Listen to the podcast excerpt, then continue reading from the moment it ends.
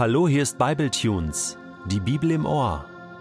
Der heutige Bibletune steht in 1. Johannes 2, die Verse 1 bis 6 und wird gelesen aus der neuen Genfer Übersetzung. Meine lieben Kinder, ich schreibe euch diese Dinge, damit ihr nicht sündigt. Und wenn jemand doch eine Sünde begeht, haben wir einen Anwalt, der beim Vater für uns eintritt.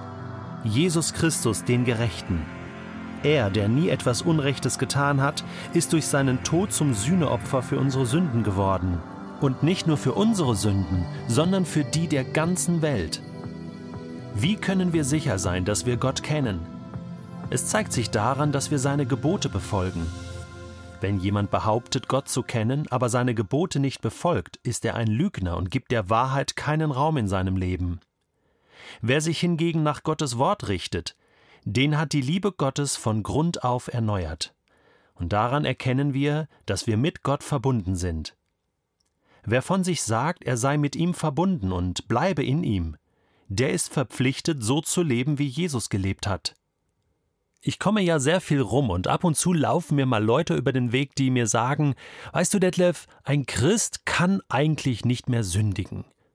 Er hat keine Sünde mehr in seinem Leben und er sündigt auch nicht mehr. Und dann gibt es schon so ein paar Bibelstellen, womit das dann begründet wird. Und ich denke immer so, lies mal den ersten Johannesbrief. Kapitel 1, Vers 9 haben wir gelesen. Vorher schon Vers 8, wenn wir behaupten, ohne Sünde zu sein, betrügen wir uns selbst. Vers 9, wenn wir unsere Sünden bekennen, erweist Gott sich als treu und gerecht. Er vergibt uns unsere Sünden. Jetzt schreibt Johannes, Kapitel 2, Vers 1, Meine lieben Kinder, ich schreibe euch diese Dinge, damit ihr nicht sündigt. Ich würde sagen, ein Christ kann noch sündigen, aber er muss es nicht mehr. Er will es eigentlich auch nicht mehr. Das spiegelt ungefähr das, was ich glaube, wovon ich überzeugt bin, gerade wenn ich den ersten Johannesbrief lese. Ich finde es wunderschön, wie Johannes hier seine Leser anschreibt. Das tut er einige Male und er nennt sie Kinder, meine lieben Kinder. Ich schreibe euch diese Dinge. Anscheinend ist Johannes ein geistlicher Vater für die Leser des Briefes.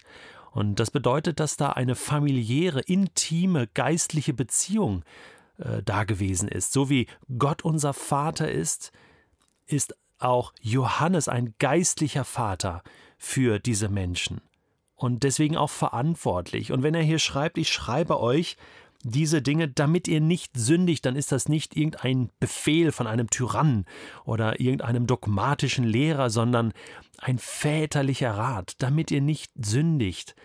Das ist eine Ermutigung.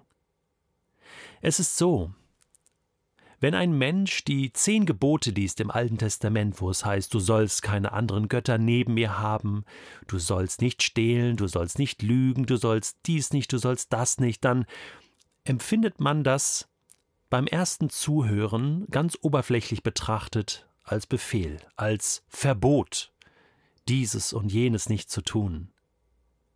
Aber wenn man genauer liest und vor allen Dingen versteht, dass das Volk Israel im Alten Testament eine liebevolle Beziehung zu ihrem Gott gehabt hat, weil er ihr Retter geworden ist, nämlich durch den Auszug aus Ägypten.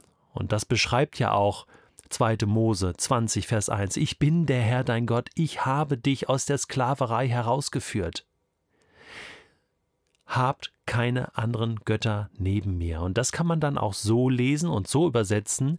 Ihr werdet keine anderen Götter neben mir haben. Ihr werdet jetzt nicht mehr stehlen.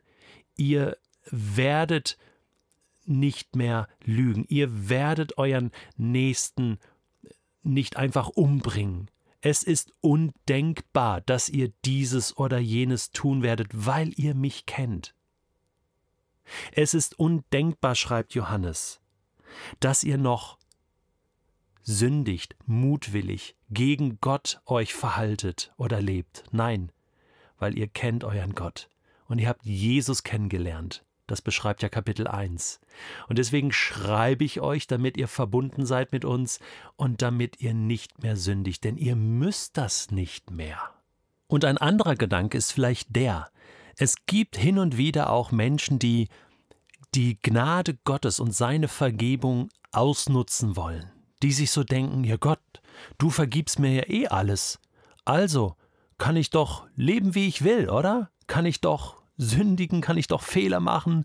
Du vergibst mir eh. Und dann wird die teure Gnade Gottes, für die er seinen Sohn gegeben hat, einen hohen Preis bezahlt hat, die wird mit Füßen getreten, sie wird zu einer billigen Gnade, so hat es Dietrich Bonhoeffer mal gesagt. Paulus beschreibt es auch so, ja, wenn wir diese Gnade erlebt haben, wollen wir denn jetzt noch mehr sündigen, damit wir noch mehr Gnade bekommen? Nein, das ist unlogisch, das ist totaler Blödsinn, schreibt Paulus so mit meinen eigenen Worten gesagt. Und auf derselben Spur ist auch Johannes. Er sagt, nein, wenn ihr Jesus kennengelernt habt, dann wollt ihr das nicht mehr. Dann müsst ihr das nicht mehr. Und das ist ganz wichtig, dass Johannes das hier festhält. Aber er ist ganz realistisch. Er sagt, und wenn jemand doch eine Sünde begeht, und das finde ich so entspannt, ganz ehrlich, dass Johannes so realistisch ist. Manchmal habe ich so den, äh, so den Gedanken, wenn ich den ersten Johannesbrief lese, boah, Johannes, das ist aber schon krass und in was für einer Welt lebst du, aber hier spüre ich immer wieder, er steht mit beiden Beinen auf der Erde und natürlich weiß er, dass wir als Kinder Gottes auch Fehler machen und sündigen. Wir wollten das aber nicht. Wir fallen da rein. Es ist vielleicht eine Versuchung und wir sind der Versuchung erlegen und ja, es passiert und er sagt, das ist nicht schlimm. Das ist doch da nicht schlimm, sondern wir haben einen Anwalt, der beim Vater für uns eintritt, und das ist Jesus Christus selbst, der Gerechte, der nie gesündigt hat. Es gibt auch einen Ankläger im Himmel. Hiob 1 lesen wir das. Der Ankläger, das ist der Teufel, der uns anklagt und, und sagt, schau mal, was der für Fehler macht oder wie diese Person lebt. Aber dieser Ankläger hat jetzt nichts mehr zu sagen. Seitdem Jesus Christus gestorben ist für die Schuld der ganzen Welt, hat der Ankläger nichts mehr zu melden im Himmel, sondern jetzt spricht der Anwalt, der Fürsprecher, der Beistand, auch der Heilige Geist wird ja so bezeichnet, den wir hier in unserer Welt haben, der in uns wohnt, in uns lebt. Und im Himmel ist Jesus selbst unser Fürsprecher. Ich meine, du musst dir das vorstellen, ja? Du machst einen Fehler und du denkst, oh nein, was habe ich getan? Und dann kommst du zu Gott und alle Engel hören zu. Der ganze Himmel hört zu. Und du sagst, es tut mir leid, Gott, ich habe einen Fehler gemacht. Und dann kommt Jesus und ist dein Fürsprecher und vertritt dich vor Gott, vor der ganzen himmlischen Welt und sagt, das ist mein Freund. Ich bin mit ihm unterwegs und ich habe für seine Schuld bezahlt oder für die Schuld meiner Freundin, hier meiner geliebten Tochter. Ist das nicht genial? Ist das nicht ein tolles Bild, ja mehr als ein Bild, was Johannes hier malt? Und er sagt, Jesus ist nämlich das Opfer für unsere Sünden geworden. Alle Schuld, alle Schulden, die ich getan habe, die ich tue und die ich noch tun werde, sind damit bezahlt. Und nicht nur unsere Schuld, schreibt Johannes, sondern die der ganzen Welt. Ist das nicht verrückt? Ich, ich, mir bleibt fast der Satz im Hals stecken. Jesus hat sozusagen im Voraus schon mal die ganze Zeche bezahlt. Für die ganze Welt, für alle Menschen, die leben, die komplette Schuld. Das hat er übernommen. Und das Einzige, was ein Mensch heute noch tun muss, ist das annehmen als Geschenk. Er ist versöhnt mit Gott. Diese Botschaft muss er hören, aber er ist noch nicht in dieser Beziehung mit Gott. Da ist die, die Leitung zu Gott ist noch nicht wiederhergestellt. Er hat dieses ewige Leben noch nicht. Und das muss noch passieren. Das Geschenk muss quasi noch abgeholt werden.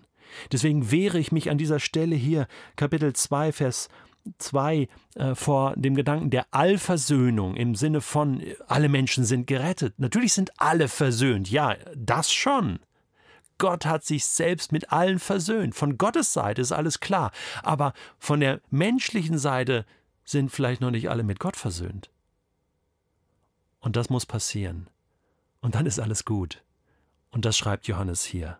ein ganz wichtiger Text. Und das bedeutet, dass ich ja, rausgehen muss zu meinen Freunden, zu meinen Nachbarn und ihnen erzählen muss, hey, du bist versöhnt mit Gott. Hast du dich schon versöhnt mit ihm? Von Gottes Seite ist alles klar. Er ist nicht mehr wütend auf dich. Er liebt dich, hat alles schon für dich gegeben. Möchtest du nicht eine Beziehung mit ihm haben? Wie können wir sicher sein, dass wir Gott kennen? Es zeigt sich daran, dass wir seine Gebote befolgen, schreibt Johannes. Das haben wir vorhin schon besprochen. Die Gebote des Alten Testaments nur als ein Beispiel.